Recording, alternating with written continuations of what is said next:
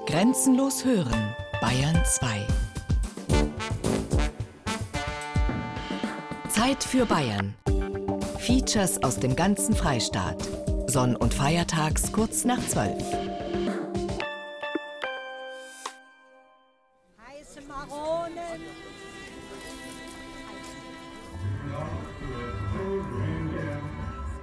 Genau. Das sind auch Gerüche.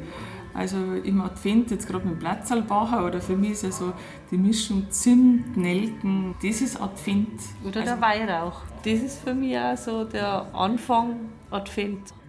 Die Erinnerungen und die Geschmäcker gehen auseinander darüber, was Advent ist. Wie still oder wie lauter zu sein hat, wie dunkel oder hell, wie opulent oder wie enthaltsam. Advent, die stade Zeit für die einen, die turbulenteste Zeit des Jahres für die anderen. Volksfestähnliche Weihnachtsmärkte, Jingle verbellen die Bewohner vieler Städte und Dörfer in Bayern, die es vielleicht gern etwas beschaulicher hätten und die sich nach altem Brauch lieber in die Stuben zurückziehen, weil der Advent, die Vorweihnachtszeit, doch die stillste Zeit im Jahr ist, zumindest in der Erinnerung. Bin die Johanna Lechner, bin Jahrgang 1945 und wohne in Halböd, das ist Gemeinde Palling, auf einem Einödhof. Also ich habe mich immer schon gefreut auf die Adventszeit, weil da meine Mama mehr erinnern war. Dann ist schon im Advent vorbereitet worden. Meine Mama hat dann immer Handarbeit, Überraschungen gemacht für Weihnachten, gestrickt und sowas. Und das hat sie immer ganz heimlich gemacht.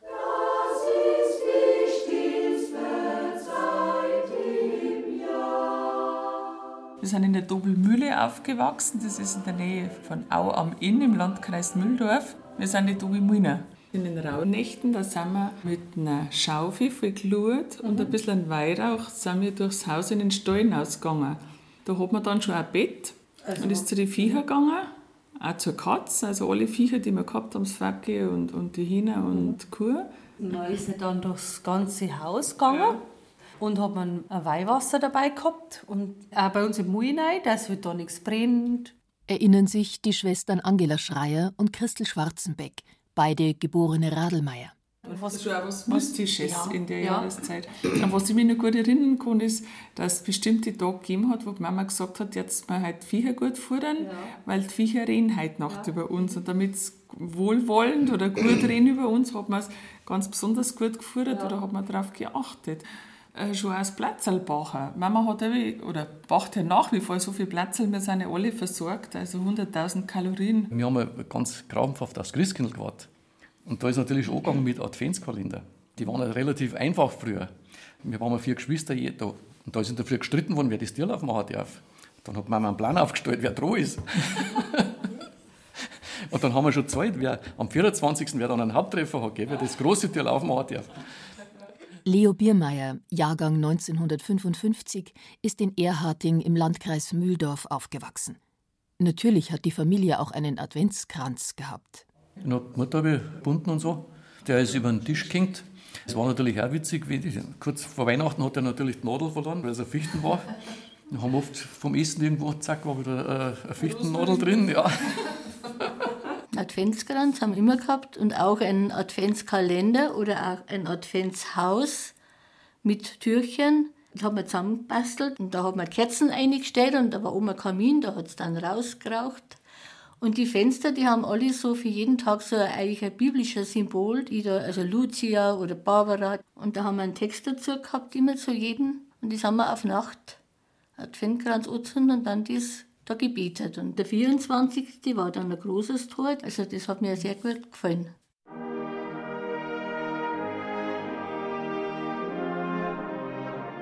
Der Advent, er ist eine heilige Zeit, die sich früher wie heute spürbar absetzt von den anderen Jahreszeiten.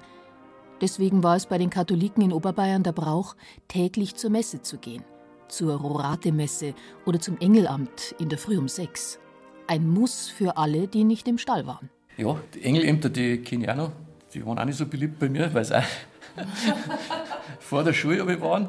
Die Schule war, oder ist ja bei uns gleich neben der Kirche, das war so recht praktisch. Aber neben der Kirche war auch gleich der Kramer, der Bäcker, und da sind wir oft schon auch lieber zum Bäcker gegangen. Da hat es ein bisschen Probleme gegeben. Engelamt, das war halt auch was Besonderes, da hat man recht viel drauf gehalten. Es war um 6 Uhr Engelamt. Und da hat sogar der Chor gesungen. Jeden Tag war da gleich zu Beginn ist das Allerheiligste ausgesetzt worden und dann wieder Einsetzung. Also ganz feierlich und mit Weihrauch. Meine Mutter war sie schon, da die am Sonntag halt die schon oft ins England, 6 Uhr schon. Die heilige, die besondere Zeit war nicht nur von katholischen Traditionen geprägt. Schließlich sind viele Bräuche erst von Protestanten eingeführt worden. Der erste Adventskranz wurde 1839 von dem evangelisch-lutherischen Theologen und Erzieher Heinrich Wiechern aufgestellt. Ein schlichter Kranz hing auch im protestantischen Elternhaus von Friederike Gollwitzer, der Nichte des mutigen Theologen der bekennenden Kirche in der NS-Zeit, Helmut Gollwitzer. Ich bin in einem Lehrerhaushalt aufgewachsen mit sechs Geschwistern und äh, Musik hat eine große Rolle gespielt. Und wir haben also jeden Abend, nach dem Abendessen, waren wir um den Tisch rumgesessen im Kerzenschein. Der Adventskranz war an roten Bändern von der Decke gehängt. Und in diesem warmen Kerzenlicht haben wir jeden Abend viele Lieder gesungen. Ausschließlich Adventslieder. Und es war eigentlich eine schöne Atmosphäre, aber es war immer eine gedämpfte Freude für mich, obwohl ich gern gesungen habe. Und zwar ist es daran gelegen, dass wir ausschließlich Adventslieder singen mussten. Und Adventslieder stammen zum großen Teil aus der Barockzeit und haben auch diese Sprache und auch diese Denke aus der Barockzeit. Und es war einfach ein einziges Jammertal, das durchschritten werden musste, wenn man denn den weihnachtlichen Glanz erleben wollte. Ja, der Unterschied vom katholischen zum protestantischen ist, die Katholiken erzählen die Geschichte zeitlich linear. Erklärt Friederike Gollwitzers Mann, der Autor und Religionssoziologe Gerd Scherm, den Unterschied zwischen der protestantischen und der katholischen Haltung zum Advent. Die Advents- und Weihnachtsgeschichte der Katholiken beginnt im März mit Maria Verkündigung. Und dann geht es eben die Schwangerschaft, die Erwartung und die, Hoffnung und der Erlöser wird kommen und die Verheißung und, und das Lichtlein wird von Tag zu Tag immer ein bisschen heller. Und die Protestanten erzählen die Geschichte eigentlich vom Ende her von der Kreuzigung. Und da wird schon äh, pränatal gelitten, weil die, die Kreuzigung, die ist quasi schon im, im Mutterleib ja festgelegt und das ist der große Unterschied zwischen der protestantischen und der katholischen Sicht. Eine heilige Zeit ist der Advent auch für diejenigen, die nicht katholisch oder protestantisch sind, wie die vierte Familie Scherm oder die Familie Volkerts. Gesa Meyer, geborene Volkerts, erinnert sich an eine sehr schöne, sehr spannende und sehr erwartungsreiche Zeit, die ganz intensiv begleitet war mit Liedersingen am Adventskranz, mit Backen auch in der Adventszeit und sich konzentrieren. Also das Bild der Kerzen eben, die ja das Licht ersetzen sollen oder ein Stück ausgleichen. Wobei das für mich viele Parallelen hat. Also ob es das Jesuskind ist oder eben im Bild des Lichtes, letztendlich ist es für mich alles da kannst du über den Bogen spannen. Also ich interpretiere das mittlerweile sehr übergeordnet, bis hin zum buddhistischen und allem. Also ich mixe das auch zu einem großen Weltreligionsbild. Und schon sind wir bei einem der größten Streitfälle der Adventszeit.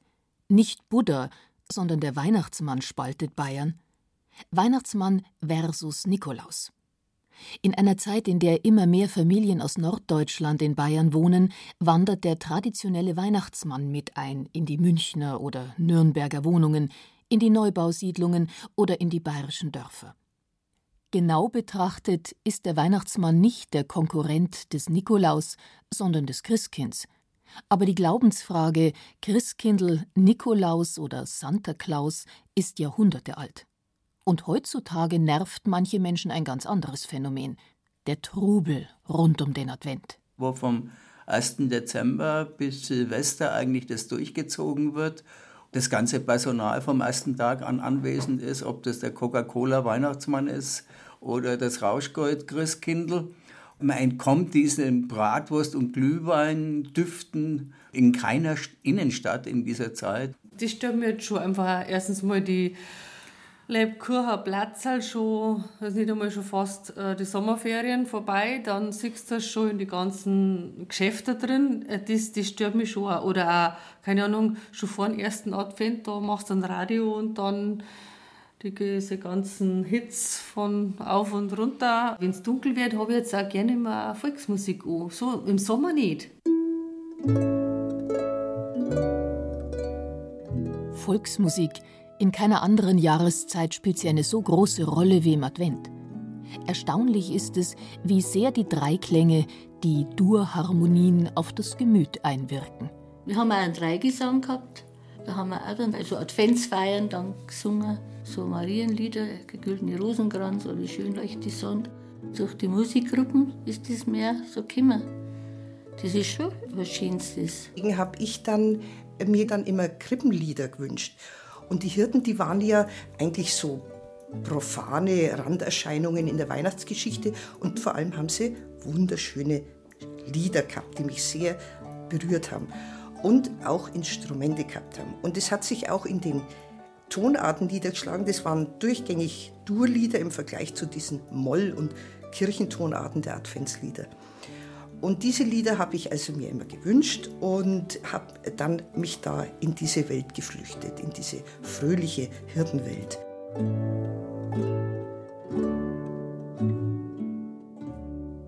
Ist es nicht erstaunlich, wie sich jeder seinen eigenen Advent sucht und dass bestimmte Klänge, wie sie beispielsweise der Salzburger Volksmusikant Tobi Reiser mit seinem Adventssingen nach dem Zweiten Weltkrieg eingeführt hat, diese Adventssehnsucht bei vielen Menschen so sehr erfüllen, dass sie selbstverständlich davon ausgehen, diese dreistimmigen Harmonien und Hackbrettklänge seien uralt? In den belebtesten Einkaufszentren, im Trubel der Christkindlmärkte, im Alltagsstress vor Weihnachten, in christlichen und nichtchristlichen Gemütern stehen diese Stubenmusikklänge für das Bedürfnis nach einem besinnlichen, nach einem staden und friedlichen Advent. So wie er in der Erinnerung früher immer war.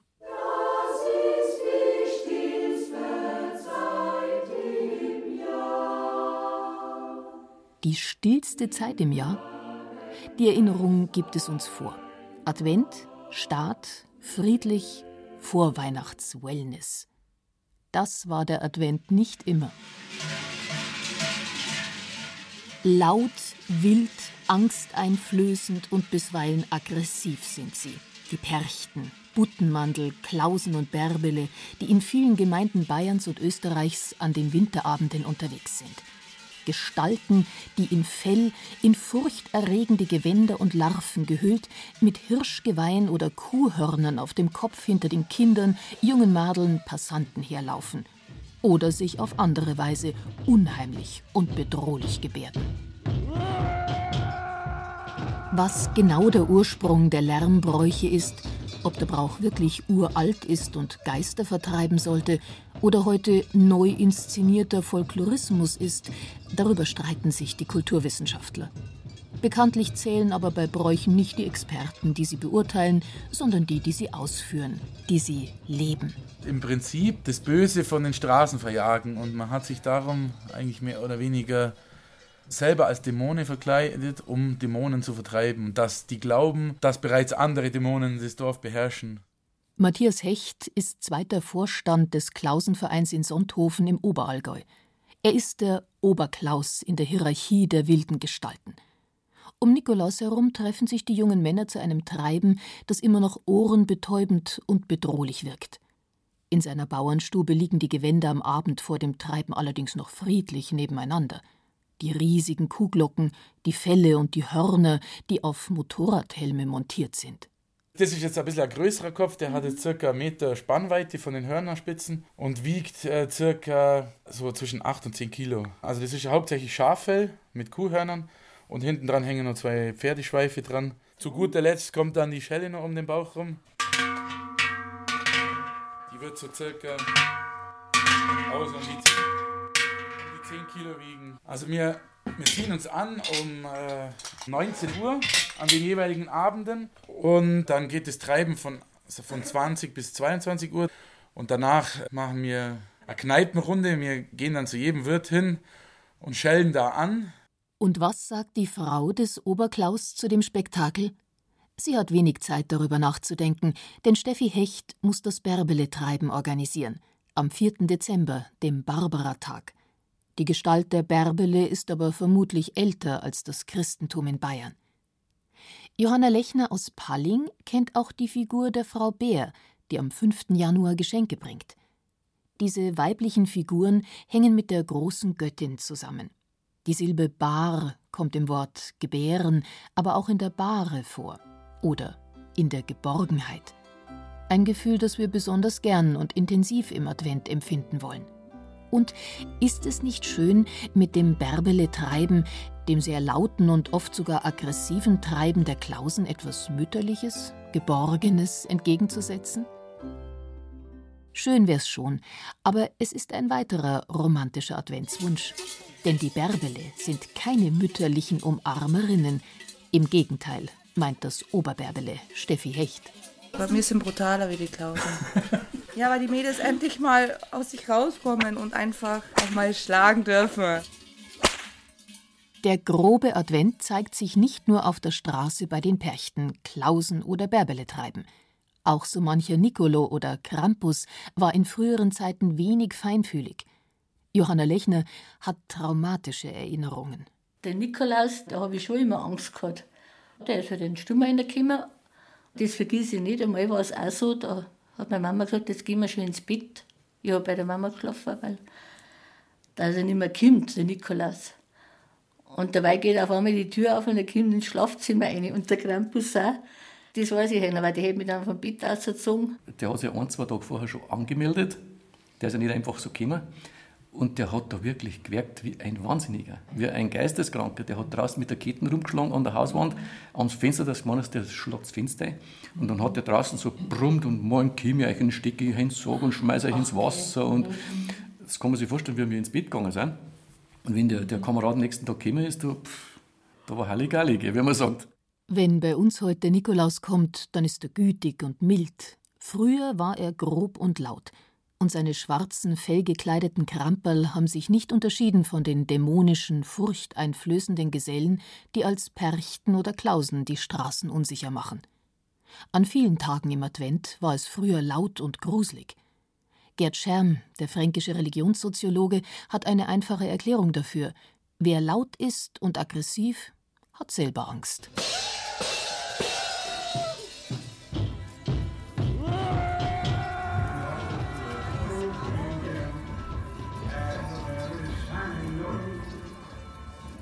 Und so schließt sich der Kreis zum heutigen Verhalten, dem lauten Feiern, dem Ignorieren des Stadenaspekts, der vielleicht wirklich nur ein Sehnsuchtsaspekt ist in den turbulentesten aller Wochen, die gleichzeitig von Natur aus die dunkelsten Wochen des Jahres sind. Nagt nicht in jedem von uns, gerade an diesen kurzen Tagen, irgendwo die Angst vor der ewigen Finsternis, dem Tod? Genauso wie man den Tod in der Gesellschaft ausklammert, klammert man das Dunkle an sich aus. Die Bedrohung. Man, man will keine Bedrohung haben und deshalb macht man viele, viele, viele Lichter an und noch mehr LEDs und im Garten und die Stromrechnung ist hoch wie sonst nie, einfach um sich nicht dem Dunkel auszuliefern. Man ergibt sich den Konsumrausch um, und versucht ja nicht nüchtern zu werden, wenn es ganz finster ist. Weihnachten als Wirtschaftsfaktor. Keine andere Jahreszeit bringt dem Handel so viel Umsatz. Und das, obwohl im Mittelpunkt des Adventsgeschehens eine arme, obdachlose Familie steht, deren Reise, deren Armut, aber auch deren Hoffnung man in früheren Zeiten dadurch gedacht hat, dass man selber ruhig war, sich in vielem zurückgehalten hat. Platzerl, Leible, Guttis vor Weihnachten? Das hat es nicht gegeben. Das Gebäck wurde versteckt, wenn auch durch detektivische Fähigkeiten der Kinder irgendwo aufgespürt und dezimiert. Und nicht nur Weihnachtsplatzerl waren in den Wochen vor Weihnachten tabu, die meisten Familien waren insgesamt enthaltsam. Richtig strenge Fasttage aber waren der Mittwoch, der Freitag und der Samstag nach dem Luzientag, dem 13. Dezember. Das Schreckenswort für die Kinder hieß Quartember, erinnert sich Leo Biermeier. Es waren ja die vier Quartember. Da gibt es ja den Spruch, den bei uns immer gesagt: nach Asche, Pfingsten, Kreuz, Luzei, bedenke, dass Quartember sei. Und das war ein strenger Fasttag auch für uns Kinder. Überhaupt die Adventszeit war ja mehr oder weniger, also nicht so streng, aber man ist immer wieder daran erinnert worden. Und gerade der Quartember, das war also. Uh. Der Advent ist für die meisten Menschen in unserem Kulturkreis eine besondere Zeit, verbunden mit Erinnerungen und Erwartungen. Werden die Erwartungen nicht erfüllt, heißt es schnell, früher war alles besser. Früher? Ein Advent, in dem die Leute fasten mussten, in dem sie um vier Uhr früh aufstehen mussten, in dem Kinder eine Sterbensangst vor dem Krampus hatten, in dem kleine Mädchen wie Friederike Gollwitzer schwermütig wurden wegen der finsteren Atmosphäre. All das wurde damals sicher nicht als romantisch, stad und friedlich empfunden.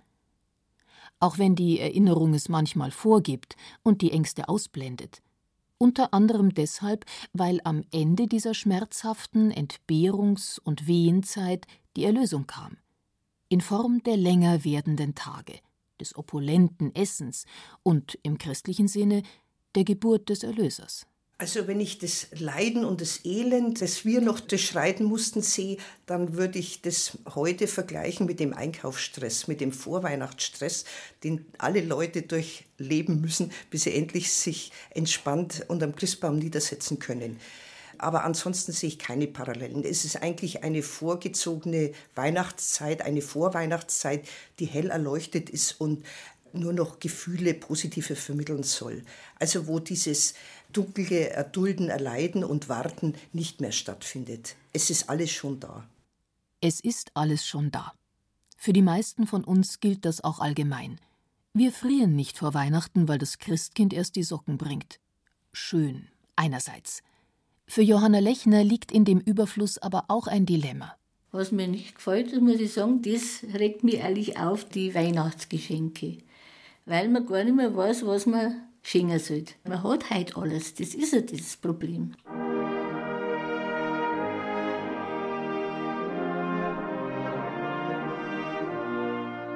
Dieser Überfluss gibt uns andererseits die Möglichkeit, uns um diejenigen zu kümmern, die unsere Hilfe wirklich brauchen – einer der Ursprünge der viel geschmähten Weihnachtsmärkte. In Palling, der Gemeinde von Johanna Lechner, begann der Weihnachtsmarkt mit der Idee, in einem Bazar selbst hergestellte Waren zu verkaufen, um mit dem Erlös Bedürftigen zu helfen. Und viele Christkindlmärkte behalten diesen Charakter bei, andere entwickeln sich in Richtung Jahrmarkt. Dass aus dem Advent vielfach ein Event geworden ist. Die Pädagogin und Mutter Angela Schreier sieht es mit Gelassenheit. Ich finde es schon schade, aber es ist ja nur jetzt sagen wir mal ein Problem von mir, weil ich das andere erlebt habe. Jetzt mein Sohn wird jetzt 16, der kennt das nicht anders. Also bei mir läuft auch mal Jingle Bells oder sonst irgendwas, wenn ich Lust habe. Auf die Nacht läuft aber auch Volksmusik, war auf Bayern Heimat und dann habe ich so eine Stunde und dann kommen so Erinnerungen.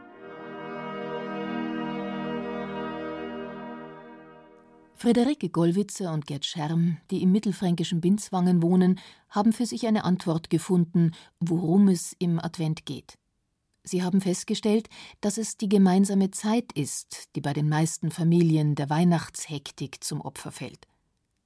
Daraus hat sich ein Adventsritual entwickelt. Friederike gestaltet einen Adventskalender mit selbstgemalten Bildern. Und ich mache dann jeden Tag das Türle auf und interpretiere das jeweilige Bild als Tagesmotto und sage, was man mit dem Tag anfangen könnte. Ein Zweiglein heißt, heute wird spazieren gegangen. ja, ein Schaukelpferd ist, heute gehen wir halt zu den Ponys und Pferde hier im Dorf und bringen denen Gutzerle. Und außerdem ist dieses äh, Türchen aufmachen auch eine Reminiszenz an die Kindheit. Das ja. ist auch ein schöner Aspekt der Adventszeit gewesen. Dieses Warten, dieses ständige jeden Tag neu erleben und warten auf Weihnachten.